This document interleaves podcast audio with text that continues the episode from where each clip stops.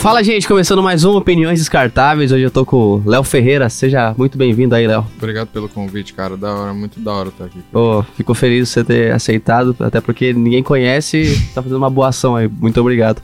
É, Léo Ferreira começou há quanto tempo na comédia? Cara, faz uns 5 anos que eu faço. Já faz uns 5 anos. Cinco anos. É, quem que você via, assim, antes de começar? O que aconteceu de você querer fazer stand-up? Cara, eu, na época de escola, eu sempre gostei muito de escrever. Sim. E aí eu era o aluno que eu ficava no fundo da sala de aula. Ao invés de fazer lição, eu ficava escrevendo piadinha, essas coisas. A professora falava alguma coisa, eu dava uma tiradinha assim. Você E respondia, professora? É, é. e aí eu sempre gostei muito de escrever, escrevi umas piadas e tal. E aí, o primeiro contato que eu tive com o stand-up foi na, naquele filme do Professor Aloprado, Ah, sabe? pode crer. do Aham. Ed Murphy. E aí tem uma cena que ele tá num comedy club e aí tem um cara fazendo stand-up, que inclusive é o Dave Chappelle. E aí eu achei maneiro demais, Aham. é, mas não tinha noção que era stand-up. É, um tempo depois, a minha prima me falou: Ah, tem, é, vou assistir um show de stand-up, não sei o que. Eu falei: é, O que, que é isso? Aí ela me falou. Eu falei: Caralho, é Você lembra de quem que era o show? Eu acho que era. Acho que ela foi assistir o do Danilo quando Caramba. ele foi em Mauá. Aí. Aí eu falei assim: Ah, é basicamente o que eu tinha visto, né? E aí eu comecei a pesquisar e tal, e aí vi que rolava lá fora, e aí vi que tava rolando aqui. E aí eu fui atrás de achar um lugar que tivesse open mic. tá? E, e na, quando você começou já existia, tipo, o livro do Léo Lins, assim? Não. Não? Não, acho que não. Não. E como é que você pegou as informações pra saber de setup punch, essas paradas? Cara, é. Eu peguei aquele livro da Judy Carter, que eu acho que todo mundo meio que pegou, né? Que acho que é o Comedy Bible. Uhum. E aí comecei a ler e tal, e aí vi que tinha uns formatinhos assim, que tem toda uma estrutura. E aí, eu, como eu já escrevia bastante, aí eu comecei a pegar umas coisas que eu já, já tinha anotado Uhum. e tentei colocar na estrutura de, de setup punch.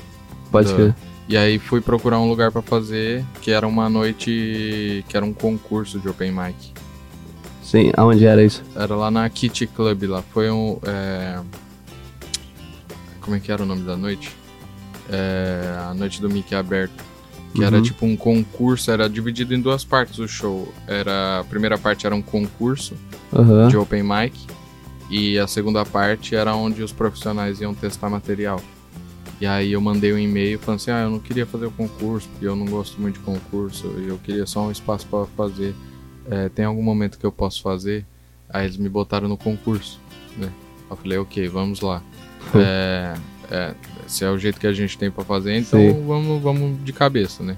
Aham. Aí fiz, foi legal, aí passei pra segunda fase, aí fiz também, passei pra segunda fase, fui pra até a, a semifinal.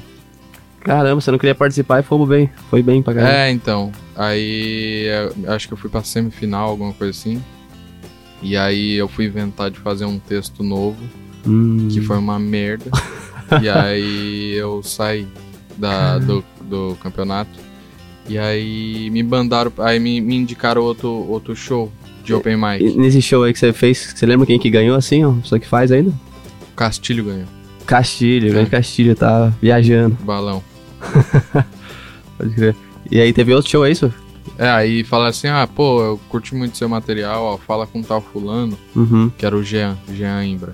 Fala com ele que ele tem um, um outro show de open mic em Moema, e aí você faz lá e tal.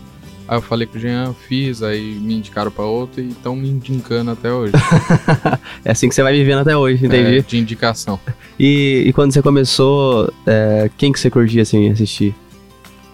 Cara, eu sempre. Minhas referências sempre foi muito Bill Hicks, Dave Uhum. Chappelle, Chris Rock eu gosto bastante.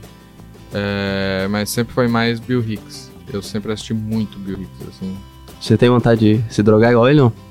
Ah, não. não. Essa eu deixo, eu deixo passar. Eu tava assistindo um documentário dele com o Thiago Oliveira e a gente falou, mano, acho que é isso que falta, é. Tem que se drogar. Aquele. a- American? É, É. nossa. Ah, muito foda, é muito foda. Que ele tomava até chá de cogumelo, né? Caramba, é, pode Ele- crer. Se drogava com todo tipo de droga que ele achava. Tem uma fase que ele ficou bem ruim, né? Que ele não, É. não conseguia nem fazer show mais. É, teve uma fase que ele chegou a fazer um show deitado no palco. Caralho, bicho. E, e hoje você continua acompanhando. É que o Will Hicks não, tem, não solta mais material, né? Mas é, você continua acompanhando a mesma Não, galera? tem bastante material dele na internet, sabe? Tem bastante, tem né? muito é, especial álbum dele no Spotify, tem uns especiais na internet, legendado, tem uns trechos de, de set dele, tudo legendado na internet. Você você consegue consumir sem legenda, assim, de boa? Não, raramente. Meu inglês é horroroso. Pode crer, Horrível. Pode crer. É, porque no Spotify é difícil, né, cara? É. Se tivesse ó, uma legendinha seria ótimo. Nossa. E, cara, é, você tem algum método, assim, tipo, quando você começou, você tava lendo e aprendendo e tal, mas hoje você tem um método de criação, assim, você segue? Cara, eu acho que é meio que basicamente o que eu fazia quando eu comecei. Eu pego, eu tenho um costume, eu tenho um caderno que eu deixo em casa. Uhum. Tem um caderno que eu ando com ele no bolso. Um caderninho e uma caneta. E aí, durante o dia eu vou anotando as coisas que eu penso. Sim. E aí, à noite, eu pego o caderno maior e meio que faço como um diário, entre aspas. E aí eu passo tudo que aconteceu e aí vejo o que, que me irritou durante o dia. Porque aí o meu gatilho de escrita é meio a raiva. Coisas que me Ah. irritam, eu tenho uma, uma facilidade maior pra pra escrever sobre. É difícil escrever do que você gosta, né, e deixar engraçado. Pois é. É, Não, mas tem gente que faz isso bem. É, é, é uma questão de gatilho mesmo. E aí o, o que me deixa com raiva, eu costumo escrever piada sobre, ou algo que me irrita e tal. E entendi. aí eu pego aquilo que aconteceu no dia e tento escrever sobre. Pra você, qual que é a diferença, assim, de um, um cara que tá começando e um cara mais experiente? Que, eu tenho a impressão que o cara que tá começando e, e o experiente, às vezes ele escreve a mesma quantidade de texto. Só que o comediante experiente, o que ficou ruim ele não fala. E dá a impressão que o open, ele fala qualquer coisa. Que, entendeu? Ah, é porque a gente vai começando a ter um tato maior, tá ligado? O que, Uhum. pode, o que pode funcionar e o que pode. O que talvez seja só engraçado na nossa cabeça. Sim, Porque tem muito isso, tá ligado? A gente às vezes acha que é engraçado, mas isso é, pode ser engraçado só na nossa cabeça. Que a gente pensa de uma forma muito diferente. sim. E a gente tem que achar uma graça que seja é, igual pra todo mundo. Entendi. E aí, às vezes, a- quando a gente vai ficando subindo no palco todo dia, escrevendo todo dia, e quanto mais a gente faz, a gente começa a ficar mais sensível nessa questão, tá ligado? De tipo, tá, talvez isso aqui seja engraçado só pra mim, tá ligado? Entendi. É, então não vou fazer. Pode crer. Quando foi que você descobriu que, tipo, mano, é isso que eu quero fazer realmente, assim? Cara, sempre. É? É, Antes de fazer. é, eu. Que nem eu falei, eu tava na escola e eu escrevia muito, então eu já idealizava de, tipo, trampar fazendo algo assim. Sim. E aí, quando eu descobri, eu ainda tava na escola ainda, quando eu descobri o stand-up, assim, Pode que crer. tinha aqui. Aí, aí eu comecei a trabalhar isso na minha cabeça de querer fazer, e depois de um tempo eu já não me via mais fazendo outra coisa. Uhum. E aí eu tive que trabalhar minha, meu psicológico um ano pra poder subir no palco e tal, porque eu odeio as pessoas olhando pra mim, eu odeio ser o centro das atenções, tá ligado? Caralho. Então, daí, nesse um ano que eu trabalhei meu psicológico, a minha cabeça meio que formatou e eu não conseguia me ver fazendo outra coisa que não fosse isso. Caramba, e hoje você segue uma linha assim? Tipo, é, quero fazer um humor crítico, Cara. Eu, eu, eu gosto de fazer o que eu tenho vontade, tá ligado? Eu não, não falo assim, ah, vou fazer só isso agora. Uhum. Não, o que me dá vontade de fazer agora, eu vou, vou e faço. Menos acting. É, não, isso não. Deus crer. me dibre. eu não consigo, eu não consigo. É, por exemplo, é, eu, eu faço bastante autodepreciação, mas é, minha meta de comédia sempre foi um humor, uma comédia meio Bill Hicks, assim, que é um Uhum. pouco mais partido da minha opinião, tá ligado? Sim. Partiu do meu ponto de vista a respeito de um assunto e aí eu vou e destrincho o assunto usando meus argumentos e o meu ponto de vista sobre ele. Pode E aí, é- aí entra a minha influência do Bill Hicks. E essa era a minha meta de comédia. Hoje eu tô conseguindo fazer isso mais ou menos. Sim. E aí. Só que aí, por exemplo, eu não sei fazer storytelling. Uhum. Então agora eu tenho me sentido desafiado a fazer storytelling. Ah, então eu tô começando a escrever uns storytelling pra fazer também. Então eu, eu vou fazendo meio que o que dá vontade de fazer, tá ligado? Eu não falo assim, Uhum. não, eu vou fazer só isso aqui. E aí sigo só numa linha. Pode crer. Eu vi que seus vídeos estão tendo um engajamento legal, tendo visualização. Você já recebeu alguma ameaça? Nossa, pra caralho. É mesmo que aconteceu? É, nossa, demais. Teve um vídeo, cara, que o primeiro material de stand-up que eu escrevi, que era sobre. E eu tava na escola ainda. Uhum. O primeiro material que eu escrevi, tipo, meio que no formatinho de, de comédia, tipo setup punch, Aham. que era sobre policiais de bicicleta. Pode crer. E aí eu fiz umas vezes quando eu tava fazendo open, depois não fiz mais. E aí, uns anos atrás, eu falei assim, ah, vou gravar, Uhum. né? Não tô usando esse material pra nada. E aí gravei e botei na internet. E aí, esse material deu uma confusão muito grande na minha vida. Pode crer. Porque o que tinha de policial me xingando e me ameaçando. Engraçado um policial te ameaçar, né? O cara que, que é pra respeitar a lei, salvar você do crime e tá te ameaçando. Caralho, eu recebi muito xingo, muita ameaça. O que, que você falou de policial? Ah, eu falava da, do fato deles usar bicicleta, tá ligado? Só que aí eles acharam muito que era minha opinião e que eu tava passando uma informação precisa, tá ligado? Que um cara falou assim: ah, a, a assessoria de imprensa da polícia vai entrar em contato com você porque você tá desinformando as pessoas, porque é óbvio que a gente não prende o bandido no cano da bike. O cara achou que era tipo real, você É, pensava isso. É, aí eu falei, não, cara, que isso, eu tô, tô só fazendo piada, tá ligado? Isso é uma Uhum. distorção cômica. Sim. Que a gente distorce a realidade pra poder ser engraçado na cabeça das pessoas, tá ligado? Sim. Isso não é minha opinião, não tô. Não tô falando que eu vou deixar um- de respeitar um policial, porque ele usa short, tá ligado? eu não sou esquadrão da moda, cara. Muito bom esse cara. E falando em coisa ruim, de ameaça e tal, você. Qual foi seu pior show? Você tem noção? Nossa, vários. Tem muito show que é difícil pra caralho, tá ligado? Você já entrou em algum show que você não arrancou reação nenhuma? Cara, teve um show que foi quando eu tava começando. Um amigo meu Uhum. falou assim. é, Meu amigo tinha uma banda, né? Ele falou assim: Ah, a gente vai tocar em tal lugar lá. é, E aí eu queria muito que você fosse tipo um mestre de cerimônias. Entendi. Que foi assim que o, que o stand-up começou, na real. né? E aí ele falou: ah, Eu queria que você fosse o mestre de cerimônias e entre uma banda e outra você fizesse uns minutinhos e tal. Pode crer. Aí eu falei, ah, beleza. Sem noção nenhuma, eu, eu não tinha noção nenhuma de, de risco e essas coisas ainda. Aham. Porque hoje Você topava dia... tudo. É, não, hoje em dia a gente já tá mais calejado, tá ligado? Sim. Aí às vezes a pessoa fala, não, vem, vem fazer show aqui. Aí, como é que é? Ah, é, sei lá, um casamento. Aí, tipo, "Ih, isso aí não vai dar certo, não. Aham, com e certeza. aí o maluco falou assim, não, você faz entre uma banda e outra. Eu falei, ok, então. E aí cheguei lá e aí eu fui explicar para as pessoas que estavam lá, era um show de rock, tá ligado? Nossa. É. De pessoal Público- animado. público-alvo mesmo. E Meu aí, Deus. e aí eu cheguei e falei assim, então, alguém aqui sabe o que é stand-up e tal? Aí ninguém respondeu. Eu falei assim, então, eu vou fazer uns minutinhos de stand-up aqui entre as bandas. Alguém sabe o que é stand-up? Aí, tipo, ninguém respondia. Eu falei, ninguém sabe que é stand-up? Ninguém viu. Aí um cara gritou assim, a gente sabe o que é stand-up, porra. Aí eu falei, ah, que maravilha, receptivos. Aí, cara, foi 15 minutos de puro silêncio. Puro silêncio. Eu tenho certeza que o, o segurança entrou lá duas vezes pra ver se ainda tinha gente lá dentro. Caralho, De bicho. tão silêncio que ficou. E aí. E você não queria sair do palco? Oi? Você não queria sair do palco? Eu entro no modo stand-by, tá ligado? Quando Ah. tá muito difícil, eu. Aperta play, velho. É, eu. É, a minha, meus olhos fecham, eu apago e aí fica só o corpo lá e a alma sai fora. e aí eu sigo dando material sem abalar, tá ligado? Pode crer. É, eu não me abalo, não. Quando tá ruim, assim. Eu só entro em stand-by e vou dando texto. Qual que foi o pior lugar que você já fez stand-up? Pior lugar que eu já fiz stand-up. É, é difícil, tá ligado? É, Uhum. não tem um lugar ruim, assim. Tem lugares mal preparados. Pode crer. É, recentemente eu fiz um que foi bem estranho, assim. E a gente ficou rindo muito depois. Que era numa tabacaria.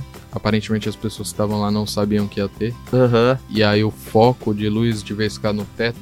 Ah. O cara dá um jeito de colocar no teto ou numa parte superior, em cima de um balcão, alguma coisa pra iluminar o palco. Aham. Ele colocou no chão, do lado do humorista, e aí ele deixou pra cima. Só que passava direto assim e batia no teto, não iluminava nem um pouquinho o humorista, tá ligado? Iluminava o teto só. É, só ficou uma luz saindo do chão pro teto.